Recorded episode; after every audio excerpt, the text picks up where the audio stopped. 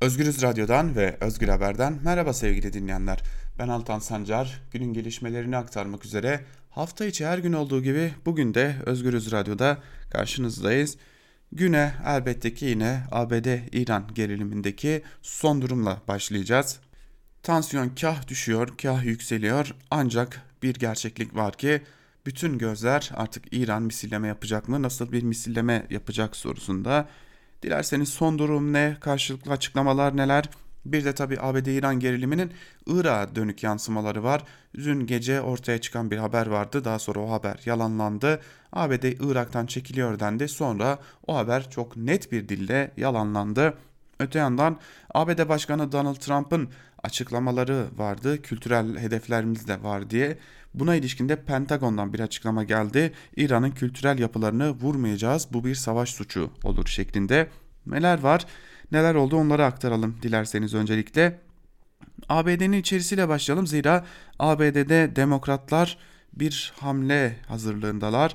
ABD Temsilciler Meclisi Başkanı Nancy Pelosi, ABD Başkanı Donald Trump'ın İran ile ilgili askeri eylemlerini sınırlandırmak amacıyla bir savaş yetkileri yasa tasarısını oylamaya sunacaklarını açıkladı. İran Devrim Muhafızları Ordusu Kudüs Gücü Komutanı Kasım Süleymani'nin ABD operasyonu ile öldürülmesi Washington ile Tahran'ın kılıçları çekmesine neden olurken ABD Temsilciler Meclisi Başkan Donald Trump'ın askeri eylemlerini sınırlandırmayı gündemine aldı.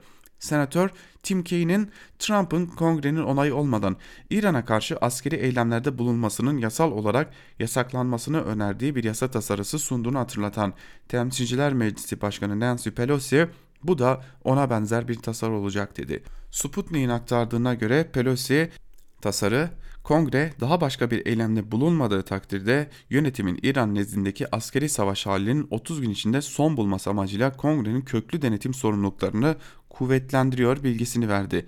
Buna göre önergede Temsilciler Meclisi'nde kabul edildiği takdirde kongre 30 gün içerisinde harekete geçmezse Trump yönetiminin İran'a karşı yürüttüğü operasyonlar duracak. Temsilciler Meclisi'nde çoğunluğu ABD'nin Süleymani'yi öldürmesini onaylamayan demokratlar oluşturuyor. Bu nedenle önergenin geçmesi bekleniyor. Ancak Cumhuriyetçiler tarafından kontrol edilen Senato'dan onay alınması da zor görülüyor. Kasım Süleyman'ın öldürülmesinin ardından İran'dan intikam açıklamaları gelmeye de devam ediyordu.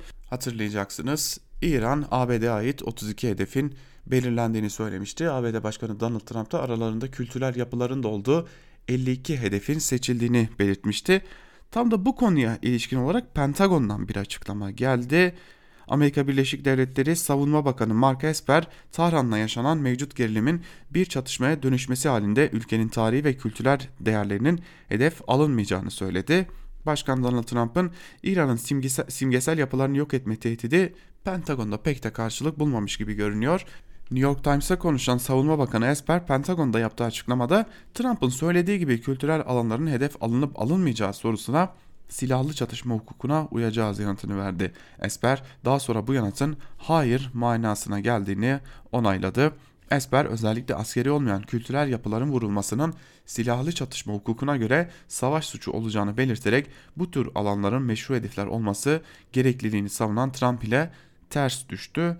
Trump'ın kültürel hedefler üzerine tehditleri ülke içinde ve dışında tepki toplamış, savaş hukukuna bağlı askeri liderleri de rahatsız etmişti. Tabi Irak için de böyle şeyler söyleniyordu ancak Irak'ta hiçbir kültürel değer kalmadı. Bir de Irak'ın tarihi hazineleri tarihi yağmalandı ve yurt dışına kaçırıldı.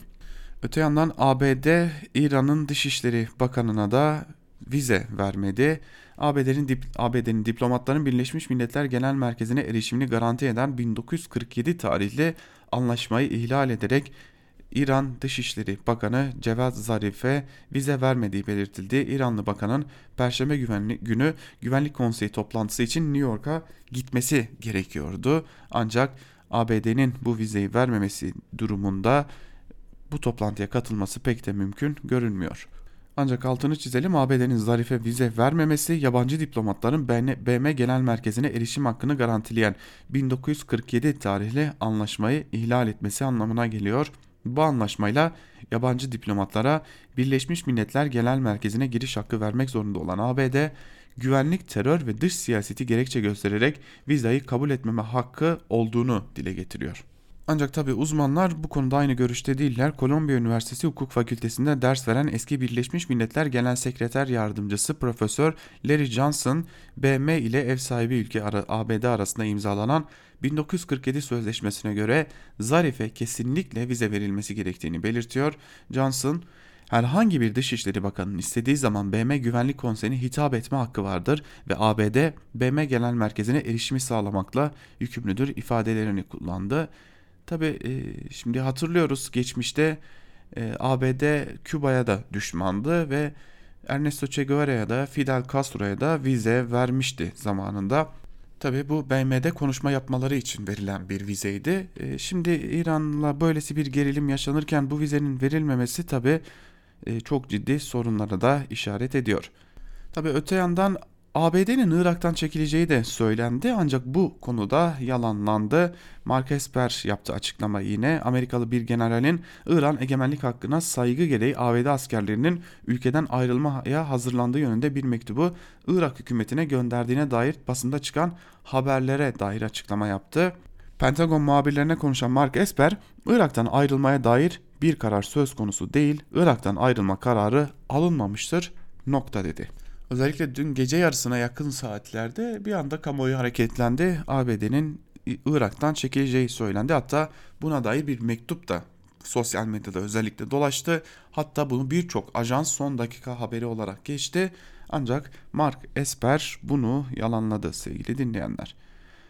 Tabi bir yandan ABD-İran gerilimini konuşuyoruz. Bir yandan da Türkiye artık Libya'da sevgili dinleyenler. TSK unsurlarının Libya'da olduğu biliniyor. Libya tezkeresinin onaylanmasının ardından Türk Silahlı Kuvvetlerine bağlı unsurlar Libya'ya resmen intikal etti. TSK'nın radar ve hava savunma sistemleri konusunda uzman bir ekibin hava savunma ve elektronik harp sistemleriyle Trablus'a girdiği öğrenildi. El Cezire'ye konuşan Libya ordusundan askeri yetkili Nasir Amal, sinyal bozma ve hava savunma konusunda uzmanlaşmış seçkin bir Türk ekibin Libya'ya geldiğini öne sürdü. Libya ordusu kaynakları ekiple birlikte hava savunma sistemleri, gelişmiş teknolojik silahlar ve sinyal karıştırıcı silahların da bulunduğunu belirtti. TSK'nın Libya'da kuracağı harekat merkeziyle bölgedeki tüm operasyonları, yönetim ve koordinasyonunu tek elden yürüteceği belirtiliyor. TSK ilk planda milis güçlerden oluşan ulusal mütabakat hükümeti güç unsurlarının eğitim ve donanımlarına ağırlık verecek. Bu güçler arasında koordinasyonun artması ve düzenli ordu şeklinde hareket etmeleri sağlanacak. Bu kapsamda TSK'nın muharip unsurlarının da görev yapacağı ancak gerek kalmadıkça sıcak tartışmaya girmeyeceği bildiriliyor. Tabi bu iddia ancak şimdi dikkat çeken bir iddia var. Öyle görünüyor ki TSK sıcak çatışmaya girdi. En azından havadan bir bombardıman gerçekleştirdi. Buna dair iddialar var. Tabi henüz bir açıklama yok bu konuda. Libya'da Halife Hafter'in liderliğindeki Libya Ulusal Ordusu'nun Sirte kent merkezine girdiği bildirildi dün itibariyle. Halife Hafter'in liderliğindeki Libya Ulusal Ordusu ile Trablus merkezli Ulusal Mütabakat Hükümeti'ne bağlı güçler arasındaki çatışmalar devam ediyor. Bu Libya merkezli bir haber ajansına göre Halife Hafter liderliğindeki Libya Ulusal Ordusu ülkenin önemli liman kentlerinden Sirte'ye sürpriz bir saldırı başlattı ve kısa süre içinde kentin stratejik noktalarını ele geçirdi. Ajansa göre Hafter güçlerinin kentin güneyindeki Kasr Ebu Hadi bölgesiyle burada bulunan El Saadi Tugay kampını ele geçirdiği ve ilerleyişini sürdürdüğü belirtiliyor. Dubai merkezi El Arabiya televizyonu ise Libya ulusal ordusunu Sirte kent merkezine doğrudan giriş yaptığını ve kentin 3. büyük bölgesini kontrol altına aldığını belirtti. Yine Dubai merkezli Sky News Arabia televizyonunda da Hafter güçlerinin Sirte limanını ele geçirdiğini duyurdu. Libya Ulusal Ordusu Sözcüsü Ahmet El Mismari 4 Ocak'ta düzenlediği basın toplantısında Türk işgalini püskürtmeye hazırız demiş ve Libya donanmasının ülkenin kıyı şeridini kontrol etmeye hazırlandığını belirtmişti. Tabi şimdi burada haberlere yansımayan çeşitli duyumlar da var. Özellikle Sirte kentinde bulunan 604 nolu Tugay'ın taraf değiştirdiği belirtiliyor. Daha önce ulusal mütabakat hükümetinden yana olan Tugay'ın bir yanda Hafter güçlerine geçtiği belirtiliyor. Hatta Türk Silahlı Kuvvetlerine bağlı savaş uçaklarının da taraf değiştiren 604 nolu Tugay'ı vurduğu önemli iddialar arasında sevgili dinleyenler. Evet, e, Libya'daki son durumu da aktardık. Bir de Türkiye ekonomisindeki son duruma hep birlikte bir göz atalım. Zira kamudaki israfların ardı arkası kesilmiyor. Bir yandan da esnaf kepenk indiriyor sevgili dinleyenler. Bir gün gazetesinden Nurcan Gökdemir'in dikkat çeken bir haberi var. AKP iktidarının savurgan harcamaları arasında önemli bir yer tutan kiralamalara dair bir haber. Türkiye Varlık Fonu'na devredilen Eti Maden İşletmecileri Genel Müdürlüğü 2012 yılında Ankara'nın merkezindeki genel müdürlüğünü boşaltarak daha uzak bir semtteki bir binayı 3 yılı peşin olmak üzere aylık 330 bin liraya kiraladı. İnşaatına başlanan yeni genel müdürlük binasının tamamlanmaması nedeniyle de kiracılığı uzayan Eti Maden 2018 sonuna kadar 30.6 milyon TL kira ödedi. Sayıştay Meclis'e sunulan 2018 yılı denetim raporuna göre 2017 yılında Türkiye Varlık Fonu'na devredilen Eti Maden Genel Müdürlük Hizmet Binası uzun yıllar bakım onarım yapılamaması, iki kez yangın tehlikesi atlatılması, deprem performans testlerinde güçlendirme ihtiyacının ortaya çıkması nedeniyle TOKİ'den yeni bir bina satın almaya karar verdi. Genel Müdürlük Ankara'nın en merkezi bölgesi olan Siye semtindeki binasını 2 milyon 30 bin TL bedelle Adalet Bakanlığı'na devretti. TOKİ ile Çankaya Belediyesi arasında bulunan arsa üzerinde hizmet binası yapımı için protokol imzalandı. 34 milyon 158 bin TL'lik tutar inşaat avansı olarak TOKİ'ye aktarıldı. Ancak imar planı değişikliği yargıya taşındığı için süreç 2015'te Çevre ve Şehircilik Bakanlığı'nın planı onaylaması ile tamamlandı. Hizmet binası inşaat öncesi, inşaat aşaması ve inşaat sonrası danışmanlık hizmet alım işi kamuya ait birçok inşaat ihalesini alan yine Procon Beşer ortak girişimine yer teslimi yapıldı.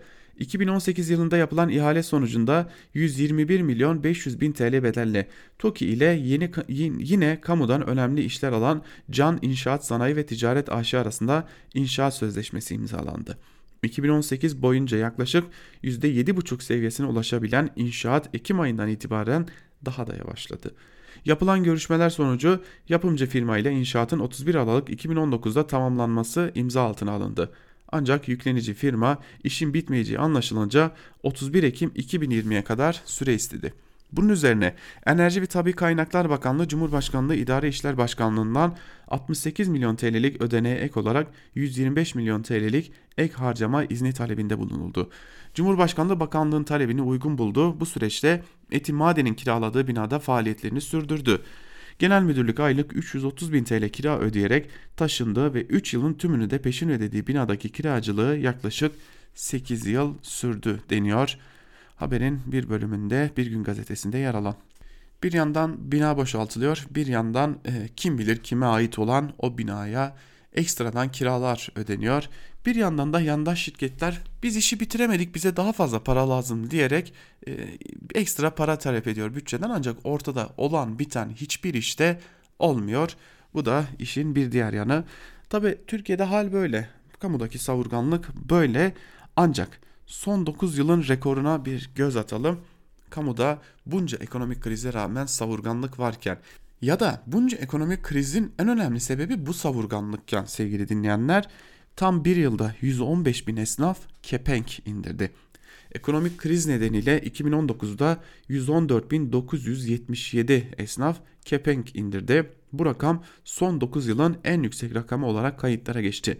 Kobilerde de batık kredi miktarı bir yılda %50 oranında arttı. Ekonomik krizin neden can yaktığı da görülüyor. Cumhuriyet gazetesinde yer alan habere göre Türkiye'de son 15 yılda kepenk indiren esnaf sayısı tam 1 milyon 896 bin kişi. Türkiye Esnaf ve Sanatkarları Konfederasyonu verilerine göre Türkiye'de sadece 2019'da 114.977 esnaf iflas bayrağı çekerken bu son 9 yılın en yüksek rakamı olarak da karşımıza çıkıyor. Türkiye'deki toplam esnaf sayısı yaklaşık 1.8 milyon 791 bin 201'e geriledi. Türkiye Esnaf Sanatkarlar Konfederasyonu verilerine göre Türkiye'de en fazla esnaf iflası 2005 yılında yaşandı. O dönemde 282 bini aşkın esnaf iflas bayrağı çekerken ikinci en büyük esnaf batışı 143 bin ile 2011 yılında kayıtlara geçti. 2019'da 3. en fazla esnafın kepenk indirdiği yıl olarak tarihe geçmiş oldu. Esnaflar ya sicil ya da meslek terkini yaptı. Sicil terkini yapanlar çoğunluktayken faaliyet gösterdiği alanda değişikliğe gidenler 2019'da 173 bine çıktı. 2018'de bu sayı 122 bin civarındaydı. Küçük ve orta ölçekli işletmelerde ise borç miktarları giderek artıyor. Gemiyi yüzdürmek için borca sarılan binlerce işletme borcunu döndüremediği için de batıyor. Batık Kobi kredisi miktarı son bir yılda %50'lik artışla Kasım 2019'da 60 milyar 382 milyon liraya çıktı. Takipteki Kobi sayısı ise bir yılda 337.210'a fırlamış durumda.